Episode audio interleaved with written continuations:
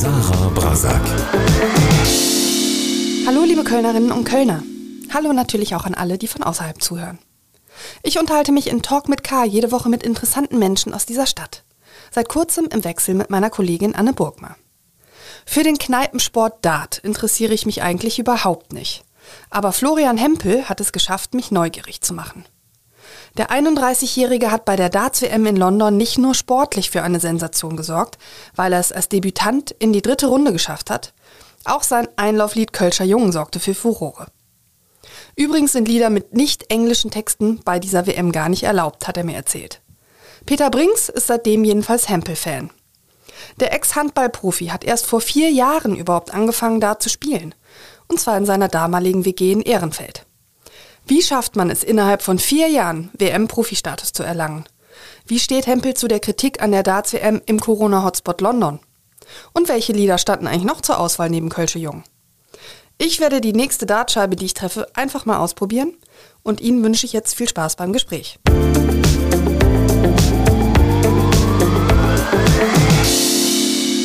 Florian Hempel, herzlich willkommen zu Talk mit K. Einen wunderschönen guten Tag.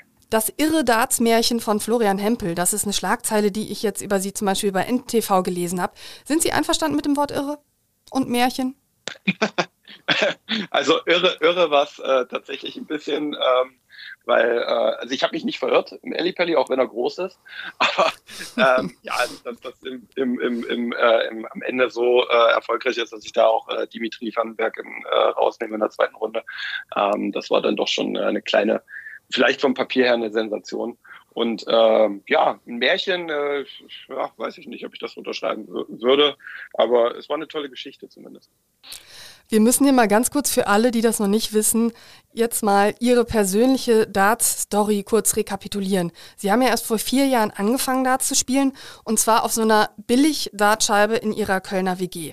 Ähm, die naheliegendste Frage für mich jetzt überhaupt, wie schafft man es in vier Jahren in die dritte Runde einer WM? Heißt das im Umkehrschluss, Darts ist so leicht, dass man es mit wenigen Jahren Training in die Weltspitze schaffen kann? ähm, nein, das ist also alles andere als leicht. Ähm, ich fing damals tatsächlich in der WG an mit äh, ähm, ja, mit ähm, billig Equipment, würde ich sagen. Und ähm, ja, aber irgendwie hat mich der, der Sport fasziniert, gepackt und ich habe da einfach mich so ein bisschen reingefuchst und äh, ich glaube, durch meine Vergangenheit als Handballer habe ich eine gute Auge-Hand-Koordination, die einfach unabdingbar ist in diesem Sport und äh, konnte dann noch ein gewisses Talent aufweisen und dementsprechend äh, ja, habe ich dann irgendwann beschlossen, äh, alles aufs Ganze zu setzen, beziehungsweise alles auf eine Karte zu setzen und ähm, ja, viel zu trainieren, viel Erfahrung mitzunehmen, viele, viele Turniere mitzunehmen und hatte dann den Traum, Profi zu werden und äh, ja, habe den jetzt seit diesem Jahr oder beziehungsweise letztem Jahr, wir haben ja jetzt schon Silvester gehabt, äh, verwirklicht. Okay, wir müssen das gleich noch ein bisschen genauer auseinanderklamüsern mit dem Beginn Ihrer Karriere. Aber erstmal ganz allgemein gefragt, was macht denn eigentlich ein Dartspieler auf Weltniveau aus? Was braucht man dafür? Mentale Stärke, ähm, sicherlich auch ein gewisses Talent im Werfen, aber äh, 80, 90 Prozent spielen sich einfach irgendwie zwischen den Ohren ab, also im Kopf. Also man muss schon mental stark sein, man muss eine gewisse Erfahrung mitbringen, man muss ja einfach auch Drucksituationen aushalten und äh, sicherlich auch ein gutes, gutes Gefühl äh, haben, wann es äh, heißt, irgendwie so ein bisschen die Anspannung äh, ja, walten zu lassen oder halt auch wieder ein bisschen Lässigkeit ins Spiel zu bringen. Also was man so als Laien sagen würde, man muss halt genau treffen, die Scheibe, ähm, so einfach ist es nicht. Naja, also wenn wenn es irgendjemanden gibt, der einfach drauf wirft und alles trifft, was er will, äh, dann würde ich sagen, äh, das ist äh, absolut Weltklasse und fange an, Profi zu werden. Ähm, ich denke mal, es wird sicherlich irgendwo ein, zwei, drei Menschen geben, die das äh, Talent so mitbringen können. Ähm, bei mir war es leider nicht der Fall, ich musste mehr investieren. Sie haben eben schon angesprochen, Sie kommen aus dem Handball. Äh, Sie waren früher Handball ähm, äh, Torhüter in der, in der zweiten Liga. Und klar, da hat man natürlich, ich sag mal, ein Gefühl für einen Ball, was aber ja auch kein Dart ist und äh, sicher auch irgendwie ein Auge für Bewegung und so weiter.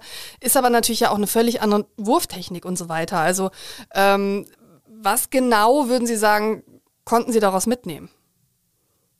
Ja, wie schon erwähnt, die Auge-Hand-Koordination, klar, es ist ein anderes Gefühl, einen Ball zu werfen über, weiß nicht, 20, 30 Meter oder einen kleinen äh, Pfeil über 2,37 Meter zu werfen. Das ist was ganz anderes. Aber man hat trotzdem irgendwie ein Gefühl, ähm, was der Arm macht, damit das, äh, sag ich mal, Objekt genau dahin fliegt, wo man wo man es hinhaben möchte.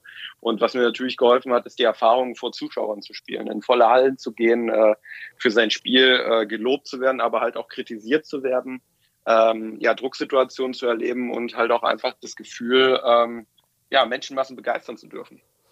Was für einen Unterschied macht es für Sie denn aus, ob Sie alleine trainieren oder dann eben vor ein paar tausend Leuten stehen, die ordentlich Lärm machen und dann diese Scheibe treffen müssen? Können Sie dieses unterschiedliche Gefühl beschreiben? Ja, es gibt als Sportler oder Profisportler, je nachdem, gibt es einfach kein schöneres Gefühl, als mit dem, was man tut, ähm, die Leute zu begeistern. Also wenn man, das war beim Handball damals schon, wenn man im Spielertunnel steht und das Licht geht aus und die Musik geht an, dann fängt einfach, dann fängt es Kribbeln an, dann geht, bekommt man Gänsehautgefühl, man weiß, es geht gleich los und man kann da rausgehen äh, und die harte Arbeit, die man auf dem, beim Handball halt auf dem Parkett oder hier am Practice Board im Dart äh, investiert hat, einfach äh, ja einfach zeigen, dass man, dass sich, dass sich das auszahlt, dieses Training, dieser Fleiß, dieser Schweiß. Ähm, ja, und äh, dafür, dafür lebt man einfach. Jetzt kann man aber ja sicher ähm, Stimmen raushören aus diesem, aus diesem Toben, sage ich mal. Da wird es ja Menschen geben, die gerade nicht zu ihnen halten, sondern die Fans von anderen Spielern sind und die ja wahrscheinlich auch in irgendeiner Form versuchen, sie abzulenken. Ist das so? Und wenn ja, wie gelingt es ihnen, das so komplett auszublenden dann in dem Moment?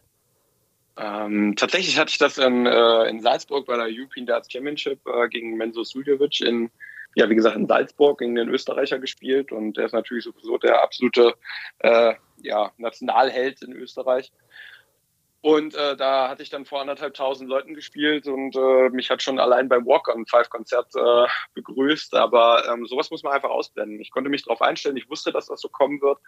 Und ähm, ganz ehrlich, Sport sind Emotionen und Emotionen gehören einfach dazu. Und äh, Emotionen bei den Fans ähm, ja, können positiv, aber auch negativ sein. Und sowas muss man einfach ausblenden, weil man ist am Ende da oben, man versucht irgendwie ähm, ja, seinem Sport nachzugehen, eine gute Leistung abzuliefern und am Ende äh, ja auch die Brötchen zu verdienen. Also es geht ja auch um ein bisschen Preisgeld. Jetzt weiß man vom Fußball ja zum Beispiel, dass in Heimspielen die ähm, Mannschaften oft erfolgreicher sind. Das heißt, es gibt einem ja schon auch den Rückenwind, wenn man jetzt reinkommt und nicht von einem Five-Konzert äh, begrüßt wird, sondern eben von zustimmendem Jubel. Können Sie sich davon völlig freisprechen? Ähm, ich glaube, ich habe noch nicht genügend Bühnenerfahrung im Dart, dass ich sagen kann, okay, ich, ich tendiere in die Richtung oder in die Richtung. Also ich kann mich an meine Handballzeit erinnern. Ähm, dort äh, habe ich lieber auswärts gespielt und gegen die Fans, weil das einfach ein Sport ist, aber der auch äh, voller Adrenalin lebt. Ähm, das hat mir persönlich noch mal ein, zwei Prozent gegeben in meiner Leistung. Wie das jetzt beim Dart ist, ähm, ich versuche einfach das Publikum gesamt auszublenden. Also es gelingt natürlich nicht immer, ähm, aber man muss versuchen, einfach im Fokus zu bleiben, bei sich selber zu bleiben. Man muss das Board bespielen und nicht irgendwie gucken, dass irgendwie da hinten was da passiert. Man kriegt zwar mit, dass die lauter werden, man kriegt auch Pfeifen mit, ähm, aber wenn da anderthalb tausend Leute Bambule machen, dann ist das nicht so schlimm, wie wenn man in einem leeren oder in einem leisen Raum ist und dann irgendwie äh, jemand hustet, pfeift oder irgendwas. Also so kleinere Störgeräusche. Da ähm, ist sowas deutlich störender. Was war denn Ihre Strategie, als dieses Five-Konzert damals war? Einfach das Lächeln noch breiter gemacht oder wie, wie reagiert ja, genau, man da drauf? Okay. Ähm, also ich hatte tatsächlich, ich war äh, am Vortag noch in der Apotheke und hatte mir Oropax geholt, aber die haben dann im Spiel irgendwie oder vor dem Spiel nicht so richtig gehalten. Ähm, das heißt, ich musste dann auch ohne Oropax da hoch. Äh, am Ende habe ich mir auch einfach gesagt, hey, ist egal, ob ich da Oropax drin habe oder nicht, ich muss da so oder so hoch. Ich äh, ich meine, ich komme jetzt nicht mehr drum herum. und ähm, wollte ich ja auch gar nicht. Ich wollte einfach da hoch und spielen und Spaß haben. Und ähm, ja, man muss einfach versuchen, diese Energie in Positives zu, zu wandeln. Einfach zu sagen, okay, äh, wenn die mich jetzt hier ausbuhen und ich habe hier 56 Rest und kann das 9-9 machen, äh, dann lasse ich doch mal anderthalb tausend Leute hier mal kurz verstummen, indem ich das, die, die Dinger, äh, das Ding einfach in zwei Dart wegmache. Und so war es dann am Ende und sowas pusht dann ein. Man versucht einfach dann einfach so zu sagen, okay, jetzt erst recht und jetzt lassen wir mal da hinten 1500 Leute einfach mal leise sein. Bevor wir über Köln sprechen, müssen wir über den Coup sprechen, der Ihnen gelungen ist, ähm, als Sie den Weltranglisten Fünften jetzt bei der WM in London einfach mal eben rausgekickt haben. Äh, wie hat sich dieser Moment angefühlt? Und was ist Ihre Erklärung dafür, dass Sie da gewonnen haben in dem Moment? Einfach mal rausgekickt war es ja nicht. Also es war schon, also es war schon ein verdammt äh, hartes äh, Stück Arbeit und ein äh, äh, schweres Spiel. Also muss man ja sagen, Dimitri Vandenberg hat ja wirklich richtig, richtig gut gespielt. Ähm, Aber Sie Ende waren besser. Sagen, ja, ich war besser. Ich hatte einfach das Timing auf meiner Seite. Ich, äh, dann einfach im richtigen, im richtigen Leck, im richtigen Satz habe ich einfach die äh, richtigen Darts auspacken können. Ähm, Revue passieren lassen habe ich das Spiel klar, aber ich kann jetzt auch nicht jede Situation mehr, ähm, jede Situation ähm, ja, aufzählen. Aber ich glaube, der Elfdata am ersten Satz äh, zum ersten Satz, äh, Satzgewinn war natürlich spielentscheidend. Und ähm, ja, äh, wie ich mich gefühlt habe, ich war glücklich. Trinkt man dann äh, mit dem Gegner danach noch ein Bier oder wie, wie läuft das bei so einer WM ab? Also äh, wir haben uns tatsächlich nicht mehr gesehen nach dem Spiel, weil Dimi dann halt Richtung Hotel, Spielerhotel und ich ja dann noch den, im, im Media Center war und noch das ein oder andere Interview gegeben habe. Dementsprechend haben wir beide uns erst wieder am nächsten Morgen beim Frühstück gesehen, haben dann äh, zusammen Käffchen getrunken, uns nochmal unterhalten. Ähm, also alles, alles positiv, alles gut, weil wir treffen uns ja öfter auf der Pro Tour. Welchen Platz haben Sie jetzt aktuell in der Weltrangliste? Das hat ja sicher geholfen. Ähm, müsste ich jetzt sogar nachschauen. Ich glaube, es müsste um die 62 sein. Plus minus ein Platz. Okay, ach, Sie verfolgen das gar nicht tagesaktuell, ja? Interessant. Ich dachte, das wäre so der erste Griff, wo auch immer man das nachschaut und hinguckt. Ähm, dann nach meinem Spiel war ich irgendwie Nummer 60 oder 61. Jetzt kann es natürlich sein, dass sich der ein oder andere noch davor äh, dran vorbeigeschoben hat. Äh, wichtig ist, wo ich Ende nächsten Jahres stehe. Und wenn ich da in den Top 64 bleibe, dann behalte ich meine Tourcard. Und das ist das erste äh, oder das einzige, was jetzt erstmal in der Weltrangliste in der Top Order of Merit für mich zählt. Wir müssen noch mal anfangen in Ihrer Kölner WG. Ähm, Gibt es die immer noch? Wo war die? Äh, nee, die gibt es nicht mehr. Die war in Ehrenfeld tatsächlich. Und ähm, nee, die gibt es nicht mehr. Also, nee. Okay. Ähm, und Sie haben ja gesagt, also das war jetzt erstmal so äh, mit ein paar Freunden gezockt aus, aus Lust. Dann habe ich gelesen, hatten Sie mal eine Woche Urlaub und haben da einfach mal eine Woche trainiert und sich dann äh, ja einfach mal für ein Darts-Turnier angemeldet. Wie ging es ab da weiter? Das ist ja jetzt immer noch irgendwie ein weiter Weg bis äh, zur WM in London im Ali Pelli.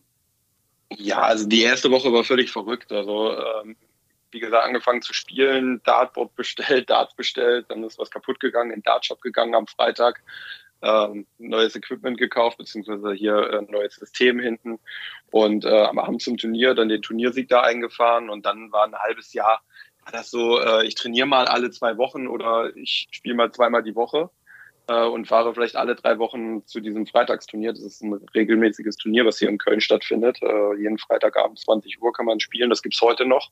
Also ein super Einstieg für jeden, der eigentlich Lust hat, mal ja, anzufangen, äh, da zu spielen.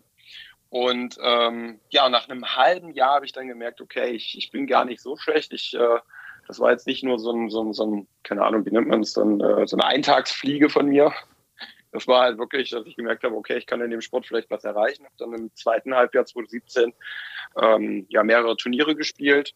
Und 2018 habe ich mir dann gesagt, okay, jetzt machst du einen Sabbat ähm, und investierst sechs, sieben Stunden am Tag am Trainingsboard und fährst fest vier, fünf, sechs Turniere in der Woche. Klingt so ein bisschen nach einer stetig wachsenden Sucht. Was macht für Sie denn diesen Suchtfaktor im Dartspielen aus? Warum ist das so toll, dass Sie sich dem äh, mit Freuden mehrere Stunden am Tag widmen? Ja, also es ist immer das Streben nach dem Besten. Und das, Stre das Beste im Dartspiel ist einfach äh, der neuen Data, also sprich die 501 äh, Punkte äh, mit neun Darts runterzuspielen, äh, doppelt aus natürlich. Und das ist halt das Beste, was man erreichen kann.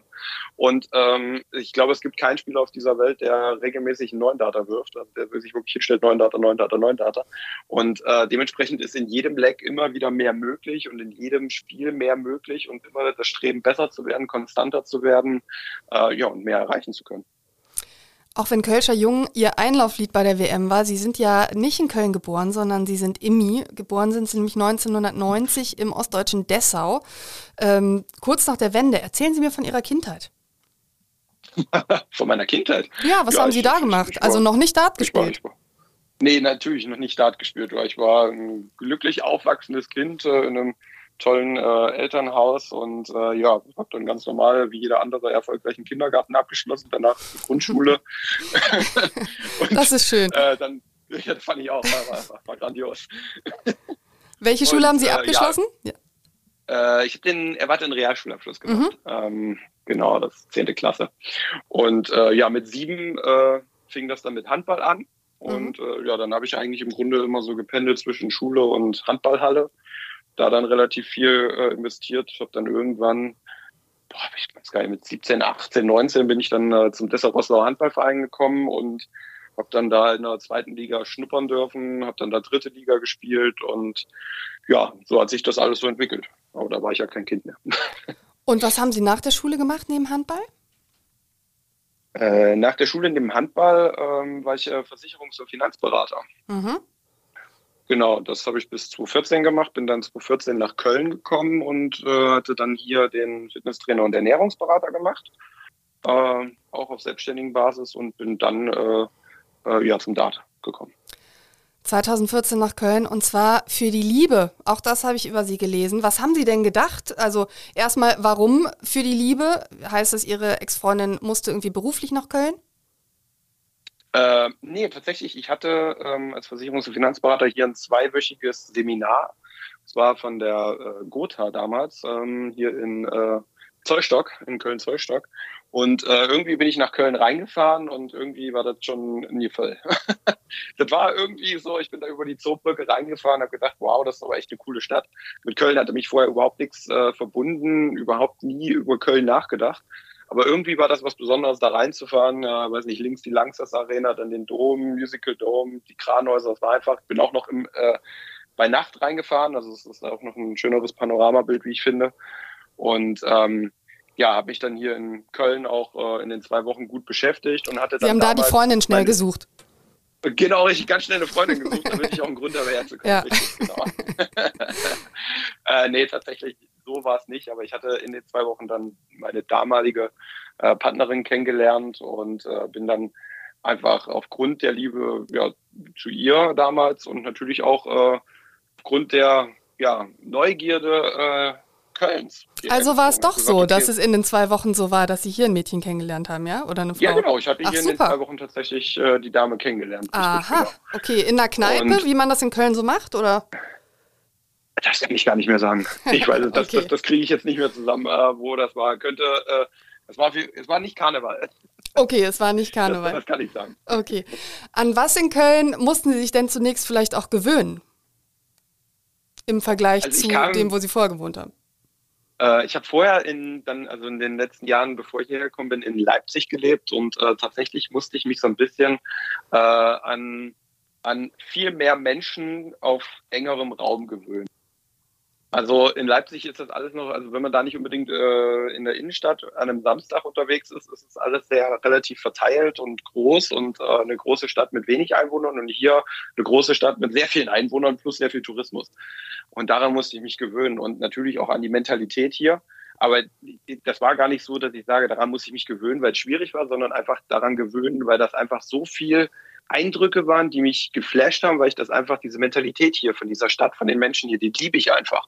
Und ähm, da kam immer wieder neue Erkenntnisse und neue Erfahrungen, die ich gemacht habe. Und ich habe immer wieder gedacht, wann kommt denn hier mal was, was an dieser Mentalität nicht so cool ist?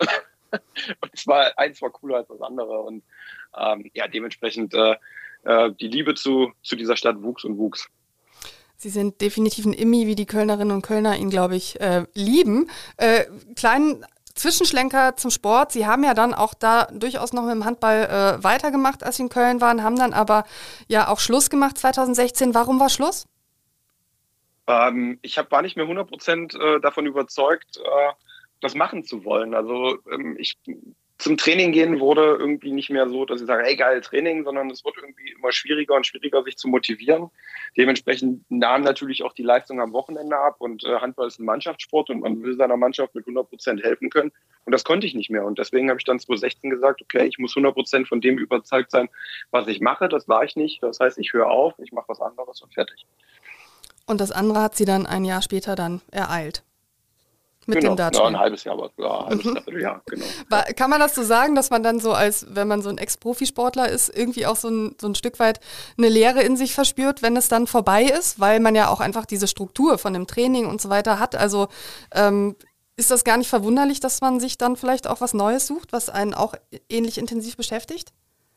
Überhaupt nicht. Also ich hatte mein letztes äh, Spiel und ich glaube, ich hatte äh, meine Tasche vom Spiel, stand vier Monate, glaube ich, damals äh, in meinem Zimmer unangerührt äh, äh, rum, weil ich einfach, ich hatte einfach mit in diesem Moment, wo ich aus der Halle raus war, einfach abgeschlossen mit dem Thema. Und ich habe es nicht vermisst, ich habe keine Leere gespürt, ich war einfach, ähm, es war halt einfach so. Ich habe einfach damit in dem Moment wirklich abgeschlossen und fertig und habe dann einfach gesagt, okay, jetzt, jetzt kommt halt irgendwann was anderes und es kam was anderes, aber ich war auch nicht so, dass ich sage, ich muss jetzt unbedingt morgen was anderes machen, weil ich weiß mit meiner Zeit nichts anzufangen. Wenn man äh, fast zehn Jahre ähm, jeden Tag Training hatte, dann ist man auch froh, dass man vielleicht einfach seine Zeit unter der Woche und auch am Wochenende mal für die Dinge nutzen kann, äh, die Spaß machen und wo man nicht Angst haben muss, äh, wenn man sich verletzt, dass man ein halbes Jahr beim äh, Handball ausfällt. Wofür haben Sie das denn in Köln genutzt? Äh, sind Sie gerne ausgegangen? Wenn ja, wo? Also wo könnte man Sie jetzt in einer Nicht-Corona-Zeit abends antreffen, jetzt mal vor der Dartszeit? Vor der Dartszeit? Mhm. Ähm, in Ehrenfeld war, war ja viel vor der Haustür, vermute ich. Ja, natürlich. Also überall. Man ist natürlich gerne mal in eine Bar gegangen. Man war auch äh, an einem Samstagabend sicherlich auch mal im, äh, im, ja, in einem Club im Heinz-Gaul zum Beispiel. Oder ich meine, Ehrenfeld hat ja damals so viel äh, geboten, was ja jetzt leider aufgrund äh, des einen oder anderen Neubaus äh, für Wohnungen äh, weichen musste damals war schon schön. Also ich habe ja direkt auf der Ecke Ehrenfeld, äh, Gürtel gewohnt. Also im Umkreis von, weiß nicht, 400 Metern Luftlinie hatte ich da 11, 12 Clubs und keine Ahnung, wie viele hunderte Bars zur Auswahl. Und da ist man natürlich auch das gerne mal abends ein, äh, ein Wässerchen trinken gegangen. Aha, okay. Ähm, aber Kölsch, also das war kein Problem, sich an Kölsch zu gewöhnen? Nein, überhaupt nicht. Also man, ich musste mich so ein bisschen... Äh, äh ich bin damals. Weil Sie gerade Wässerchen sagten. Ich weiß ja nicht, was Sie genau ja. damit gemeint haben jetzt. Naja, nein, nein, das war jetzt überhaupt nicht aufs Kölsch bezogen, nicht falsch verstehen. Äh, aber äh, ja, man trinkt ja auch ab und zu mal zwischendurch ein Wasser. Ähm, nee, äh, ich weiß gar nicht, was das erste Brauhaus war, was ich besucht habe. Ich glaube tatsächlich, dass äh, Ah, welches war das denn? Ich glaube, das war das äh, am, am, am Dom, in Skaffel. Mhm. War ich damals mit einer damaligen Freundin und äh, ich musste mir dann wirklich erklären lassen, oder beziehungsweise sie hat mich eigentlich komplett reingelegt damals. Ich glaube, ich sollte mir eine halbe Hahn bestellen und ich dachte, ich kriege einen halben Hahn. Mhm. Und dann kam sie da mit dem Roggenbrötchen und Käse an und ich hatte dann natürlich auch erstmal große Augen. ich wusste es halt nicht. Und ähm, es war natürlich auch neu, dass man äh, Bier aus 02 Gläsern trinkt, aber äh, die, die Kürbiskultur, dass sobald der, äh, das Kölsch ein Drittel leer ist oder der ein Drittel voll, dass dann Neues kommt, das hat mir sehr gefallen. Sie hatten vor Corona ja auch noch etliche Gelegenheiten, den Karneval zu feiern. Ähm, macht Ihnen das Spaß? Ja, also ich liebe die fünfte Jahreszeit, also sich verkleiden hier, äh, Straßenkarneval, aber auch eine äh, ja, Veranstaltung mitzunehmen, äh, Herrensitzung oder oder oder, das macht äh, riesig Spaß. Was war denn Ihr erstes Kostüm in Köln? Äh, tatsächlich äh, Flash aus der Serie von Big Bang Theory. Mhm. Ähm, das war ja damals aktuell und damit äh, ja, die hatten sich ja auch mal als Flash verkleidet und genau das Kostüm wurde es. Okay. Kölsche Jung haben wir jetzt schon eben besprochen. Der Einlaufsong, ähm, das hat Ihnen ja dann direkt auch den Support und die Liebe äh, unserer großen Kölner Band eingebracht. Standen eigentlich noch andere Einlaufsongs neben Kölsche Jung zur Wahl vorher? Ähm, tatsächlich, äh, ich hatte mal Disco Boys mit For You, damit war ich auch nie so richtig glücklich und ähm, wollte eigentlich immer ein Kölsches Lied haben.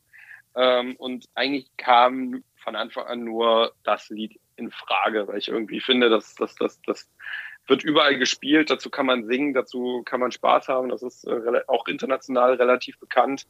Ähm, und zur Auswahl stand aber noch Viva Colonia tatsächlich, mhm. aber auch nur, weil ähm, ja der, der, der Songtext äh, nicht komplett, also zumindest der Refrain, ähm, international vielleicht bekannter ist, weil äh, die PTC nicht unbedingt deutsche Songtexte erlaubt. Und da hatte ich gedacht, okay, mit Viva Colonia könnte ich dann vielleicht, könnte ich da so ein kleines Schlupfloch äh, finden. Aber am Ende haben sie mir übrigens mit Kölsch Jung erlaubt, also von daher äh, war das dann auch relativ schnell wieder vom Tisch. Mussten Sie dann eine Begründung schreiben oder, oder den, den Songtext auf Englisch mitliefern oder sowas?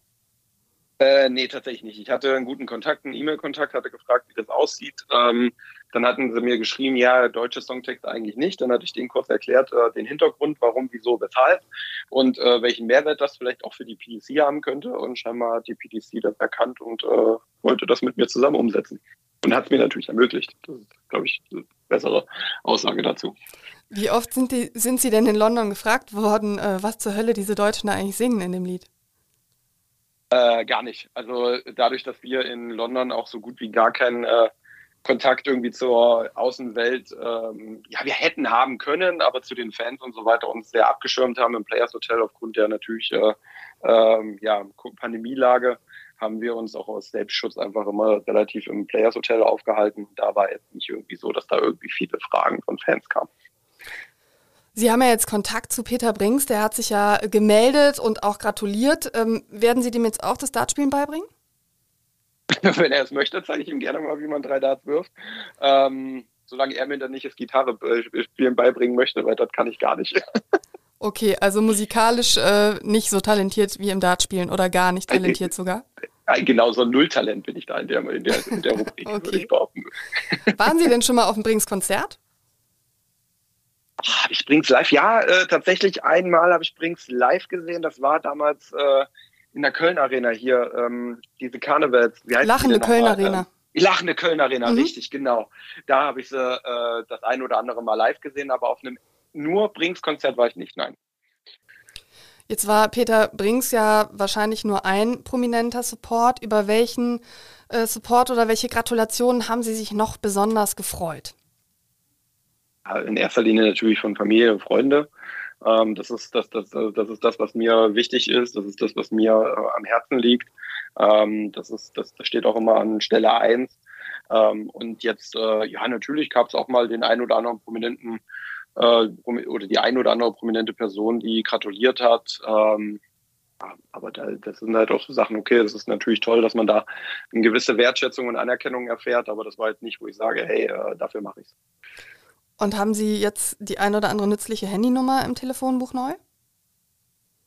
Äh, ja, das habe ich tatsächlich, ja. okay, ich frage nicht weiter.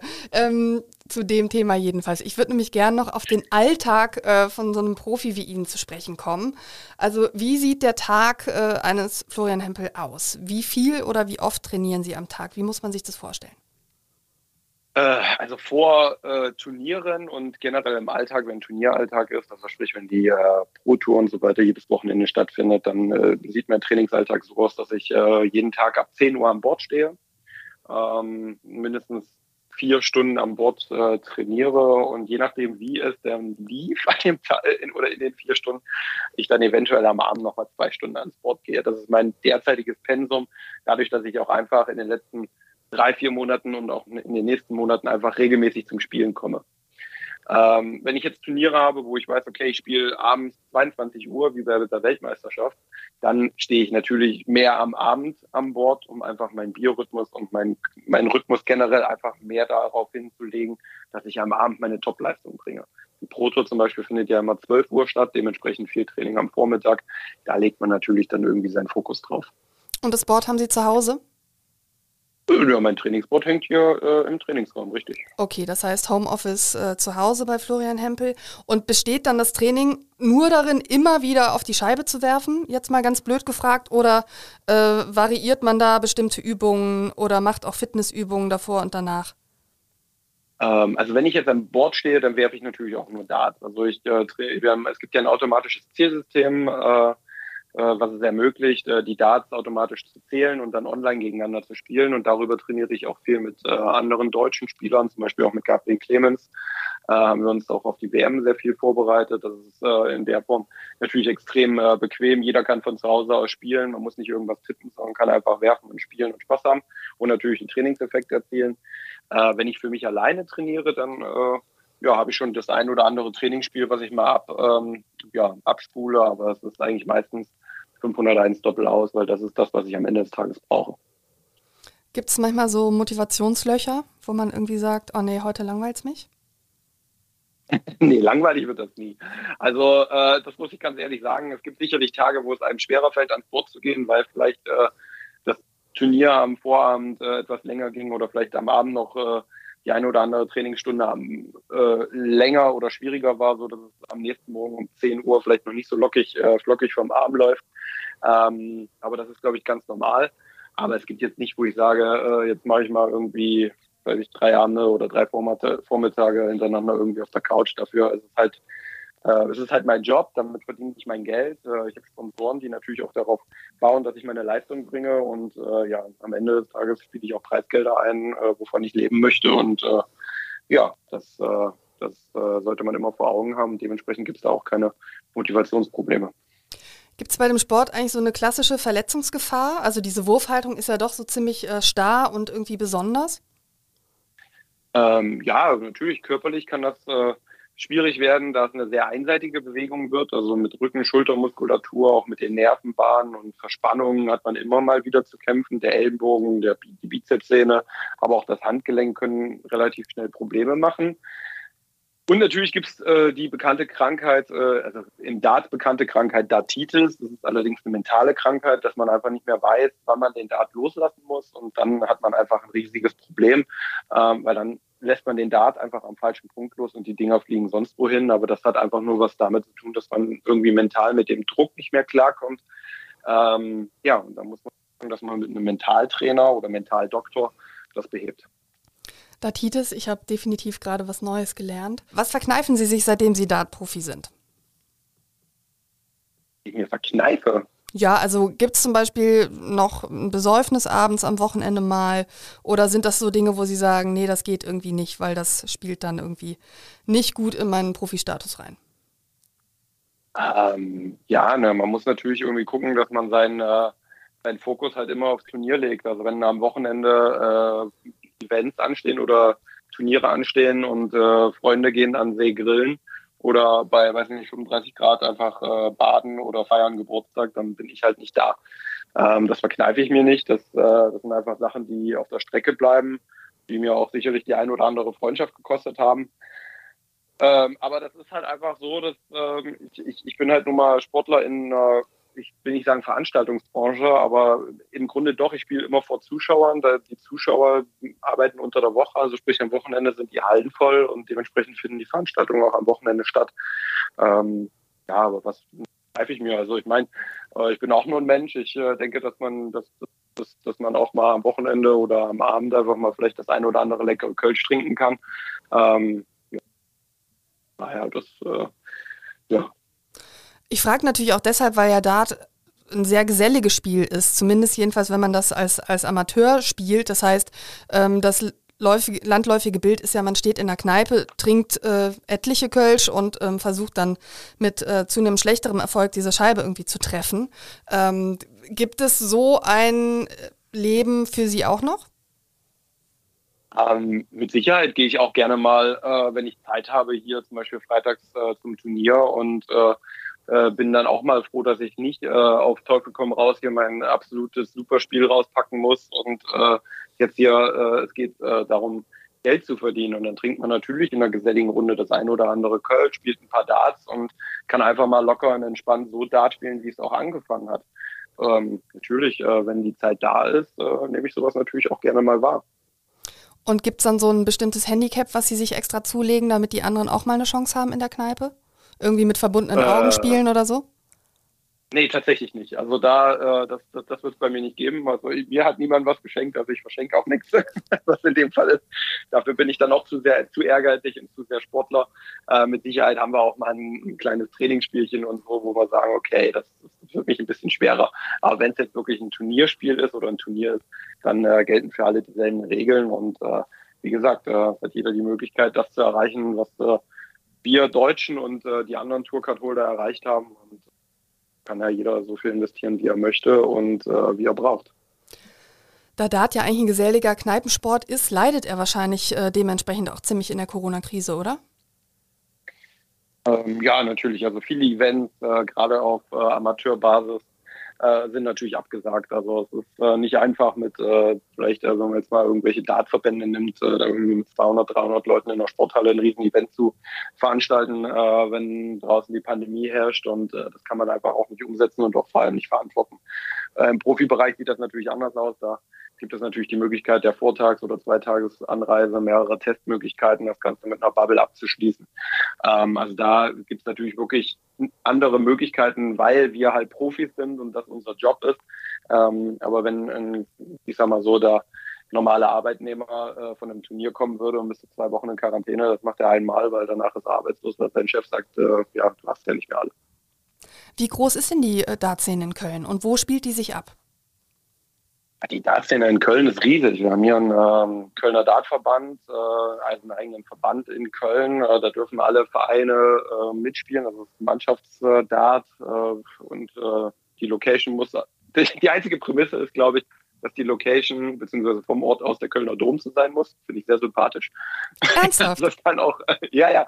Also zum Beispiel, es gibt auch eine Mannschaft aus äh, Niederkassel zum Beispiel, die sehen aber noch den, äh, den Kölner Dom und dürfen dann sozusagen mit dabei sein.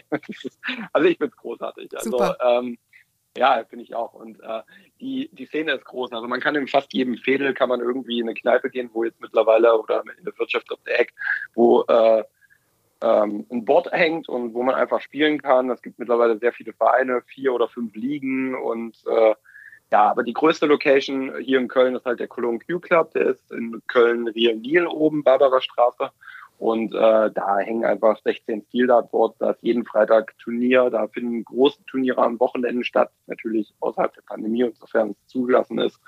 Ähm, und also ansonsten kann man aber trotzdem wirklich überall fast äh, Stilldart mittlerweile spielen. Wir müssen in der Schlussrunde noch über die WM sprechen. Sie hatten den Dom auf dem Trikot, ähm, Sie hatten es sogar auf den Pfeilen drauf. Ähm, warum haben Sie sich dafür entschieden? Ist es wichtig, um so eine Art Markenzeichen zu haben oder ist es einfach nur, weil Sie Köln von vorne bis hinten toll finden? Also im Dart ist es ja so, dass jeder einen Spitznamen hat und jeder irgendwie äh, sich da selber so ein bisschen äh, ja mit irgendwas identifiziert. Zum Beispiel Phil the Power Taylor oder ähm, Michael Mighty Mike van Gerven und Gervin Iceman Price. Ich bin aber niemand, der sich selber so in den ja irgendwie in den Vordergrund also irgendwie so präsentieren möchte und kann und will. Ich, ich habe dann einfach irgendwie irgendwann gesagt, hey, pass auf, ich suche mir irgendwas anderes und dann ist mir natürlich in erster Linie natürlich die, die Identifikation mit der Stadt Köln eingefallen, weil ich, ich habe hier meine Heimat gefunden, meine Wahlheimat. Ich liebe diese Stadt, ich liebe die Mentalität. Ich, ich könnte jetzt hier 500 Sachen aufzählen, die in dieser Stadt einfach toll, toll sind, aber das würde jetzt den Rahmen sprengen. Ähm, ich habe hier angefangen, da zu spielen und dann habe ich gesagt, okay, wenn du irgendwann mal erfolgreich sein solltest und da, Köln ist so eine sportbegeisterte Stadt, dann ist es doch toll, wenn man den Menschen hier einfach auch ein Stück zurückgeben kann. Und ähm, sicherlich ist das irgendwie kein Markenzeichen, aber ich glaube, ich kann mich mit Köln zu 100 Prozent identifizieren, auch wenn ich nicht hier geboren bin, habe ich, glaube ich, die Mentalität verinnerlicht. Und äh, ja, ich meine, es ist ja auch egal, ob hier geboren oder zugezogen, ähm, ist ja jeder willkommen. Das stimmt. Spitznamen, ich habe aber gehört, Sie basteln gerade an einem oder denken über einen nach. Wann und zu welchem Anlass wird er denn verraten? Ähm, spätestens zur nächsten Weltmeisterschaft ich äh, habe jetzt noch keinen zeitlichen Rahmen. Also, es sind natürlich viele Ideen entstanden und ich habe natürlich auch darüber nachgedacht, was kann man machen, was kann man nicht machen. Aber ähm, eine Idee, die hat mich nie losgelassen und ich glaube, ich habe jetzt auch, ähm, war noch nie, wo ich sage, das passt zu 100 Prozent, aber ich glaube, ich habe jetzt so das passende i-Tüpfelchen gefunden, was das abrundet und ich glaube, dass ich da so in den nächsten Wochen ähm, was bekannt gebe und ähm, ja, da muss ja natürlich dann auch erstmal noch ein Logo, Logo entstehen und alles, aber das äh, ist ja das geringste Problem. Wir sind auf jeden Fall sehr gespannt. Sie haben sieben Sponsoren, die Ihnen dabei helfen, Ihren Lebensunterhalt zu bestreiten. Stehen jetzt äh, welche aus Köln auch auf der Matte und klopfen an nach der WM? Ähm, ich habe tatsächlich äh, den einen oder anderen Kontakt hier auch aus Köln jetzt dazu gewonnen, aber ich hatte ja auch schon den Kontakt zum Beispiel zur Sion Kölsch Brauerei, die mich mhm. seit zwei Jahren unterstützen und ähm, wo auch dieses Jahr äh, eine, eine coole Dart-Event-Reihe an den Start gehen wird äh, mit mir zusammen und äh, wo wir jetzt auch den Kölner Dartsport, dem, dem Amateurbereich noch eine größere Plattform bieten wollen äh, in Verbindung mit Sion. Und ähm, ja, wie gesagt, der ein oder andere hat sich gemeldet. Aber das sind alles so Gespräche, die ich jetzt auch erst noch führen muss, weil die letzten Wochen waren dann doch sehr intensiv. Jetzt fühlt sich die Stimmung im Londoner Alley Pally für jemanden, der den Karneval in Köln kennt, vielleicht auch ein bisschen wie Karneval an. Ähm, beschreiben Sie mal die Stimmung, die da bei diesem Turnier herrscht. Hm, ja, einfach phänomenal. Also es, es ist einfach, der Alley Pally ist gar nicht so groß. Es ist äh, verdammt laut. Also die, die, da allein die große Bühne, die ist ja ewig lang, diese Bühne. Und die Jungs da hinten, die haben einen Krach gemacht. Also die wissen auch, was es heißt, äh, Stimmung zu machen, Party zu machen. Aber die hatten auch ein extrem gutes Gefühl, wann es heißt, mal vielleicht ein bisschen runterzufahren. Ähm, also die haben auch ein gutes Gefühl für die, äh, für die Spiele oben. Also ne, wenn in manchen Situationen äh, vielleicht äh, es angebracht war, weil beide Spieler so ein bisschen zu kämpfen haben, wurde da jetzt nicht irgendwie noch das nächste Partylied angestimmt. Also die hatten wirklich ein gutes Gefühl auch für den Dartsport müssten natürlich auch über die Kritik reden, die äh, stattgefunden hat. Also es haben ja selbst Topspieler auch zum Abbruch der WM aufgerufen, eben wegen der Corona-Situation. Die wurde aber ja am 3. Januar dann auch noch beendet. Äh, können Sie die Kritik nachvollziehen? mit Sicherheit. Also ich meine, das ist natürlich nie gut, wenn irgendwelche Spieler aus einem Turnier genommen werden, weil sie Corona-positiv waren. Ähm, das wertet auf der einen Seite ähm, die sportliche Qualität ab. Äh, bietet den anderen Spielern natürlich Freilose, was auch nicht unbedingt äh, dem, dem, also der, dem sportlichen, ähm, der sportlichen Perspektive äh, zugute trägt. Ähm, aber ich persönlich habe mich in London sehr wohl gefühlt, auch im Spielerhotel. Die PDC hat alles Mögliche gemacht, äh, viele Maßnahmen ergriffen, hat auch wirklich streng kontrolliert und auch streng, äh, war streng hinterher. Ähm, ja, und jeder war natürlich in der Zeit, als er im Spielerhotel war, selber für sich verantwortlich. Ich habe mich äh, mehr oder weniger im Hotelzimmer und in der Lobby eingeschlossen, damit ich auch wirklich nicht in Berührung komme.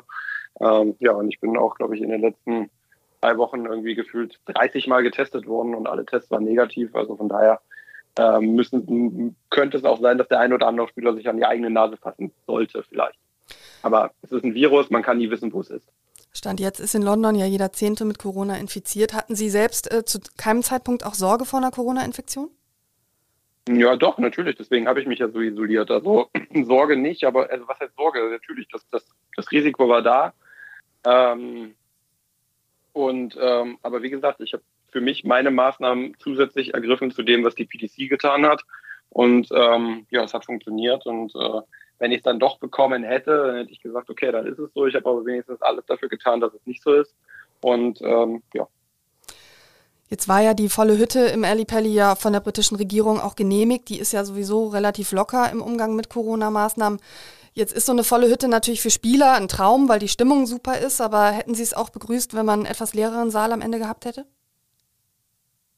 Die PDC macht nur das, was die äh, Regierung vorschreibt. Also ich meine, das ist ja bei uns nichts anderes. Ich meine, wenn die Bundesregierung sagen würde, kommt, äh, ähm, ihr könnt jetzt wieder vor vollen Stadien Fußball spielen, dann äh, möchte ich gerne mal den Verein sehen, der das Stadion leer lässt. Also ich meine, äh, das ist Veranstaltungsbranche, die versuchen auch nur Geld zu verdienen, das ist eine Firma. Ähm, und wenn die äh, Regierung sagt, okay, das ist verboten oder beziehungsweise das ist erlaubt, dann ähm, hat der Veranstalter halt das Recht, dem Ganzen nachzukommen. Und das hat die PDC getan. Ich persönlich äh, war weit weg von den Fans, auch beim Walk-On war genug Abstand. Die, die, Fans hatten halt eine Maske auf. Ähm, ich, äh, es waren 3G, äh, habe ich ein 3G-Turnier, also auch für die Fans. Äh, die Spieler waren alle geimpft und ähm, also irgendwann muss man auch mal sagen, okay, da sind jetzt auch alle Maßnahmen ergriffen worden. Äh, wir können jetzt auch nicht immer nur aussperren, aussperren, aussperren. Am 3. Januar haben Sie das Event ja dann nur noch mit weitem Abstand verfolgt, nämlich vor dem Fernseher. Mit welchen Gefühlen? Ich meine, Peter Wright haben Sie mal selbst besiegt, der dann WM-Meister geworden ist. Ähm, was war das für ein Abend? ja, Peter Wright spielt natürlich sensationell da gerade äh, im Finale die letzten Sätze, da ähm, spielt er so souverän runter und so Weltklasse. Also ähm, wenn er damals äh, gegen mich so gespielt hätte, hätte ich wahrscheinlich auch da 6-0 verloren. Von daher war ich in erster Linie froh, dass er damals vielleicht nicht so gespielt hat.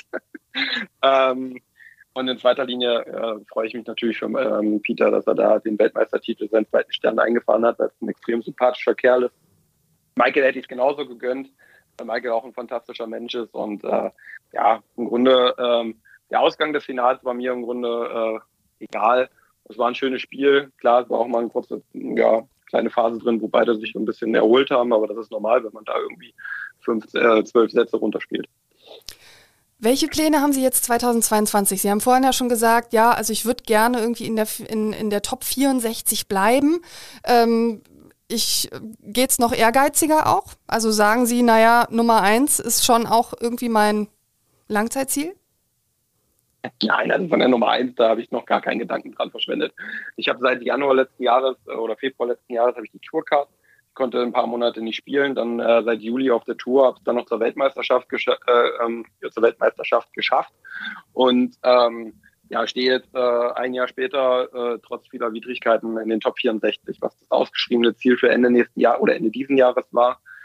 Ähm, ja, jetzt heißt es dieses Jahr die Position halten.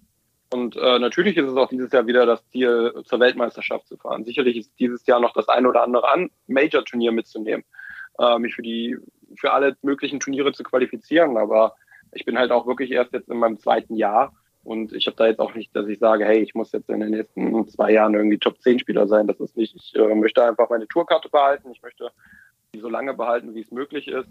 Da muss ich auch ab nächsten Jahr, muss ich von Jahr zu Jahr schauen, muss gewisse Preisgelder verteidigen. Ähm, und solange ich äh, mit äh, meinem Hobby äh, Geld verdienen darf und äh, das so ausüben darf, wie ich es heute mache, bin ich glücklich und dafür werde ich alles tun. Und wo es mich dann in der Weltrangliste hin verschlägt, das werden wir dann sehen. Aber Runde 3 sollte es in der kommenden WM schon wieder mindestens sein, oder? Ja, ich wäre erstmal gerne dabei. also ich muss mich erstmal qualifizieren. Und dann muss man die Auslosung abwarten. Und äh, das sind ja immer viele Faktoren. Sicherlich äh, ist Runde 3 jetzt ein äh, Erfolg. Das ist natürlich auch äh, gut für die Order of Merit. Ähm, ja, aber alles andere müssen wir zum, zur Weltmeisterschaft hinsehen. Florian Hempel, vielen Dank für das Gespräch und viel Glück bei Ihren Zielen. Und ja, ich hoffe, wir sprechen uns wieder nach der nächsten WM. Spätestens. Ich freue mich. Vielen Dank. Danke sehr. Tschüss.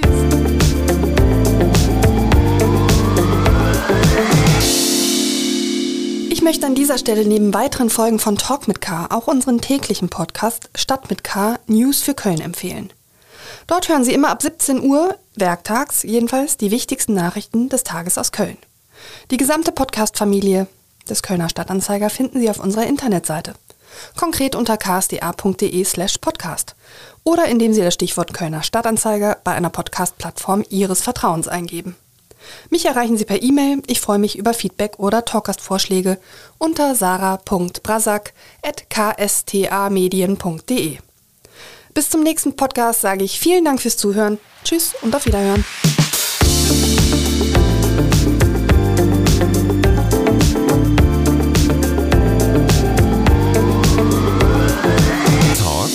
mit K.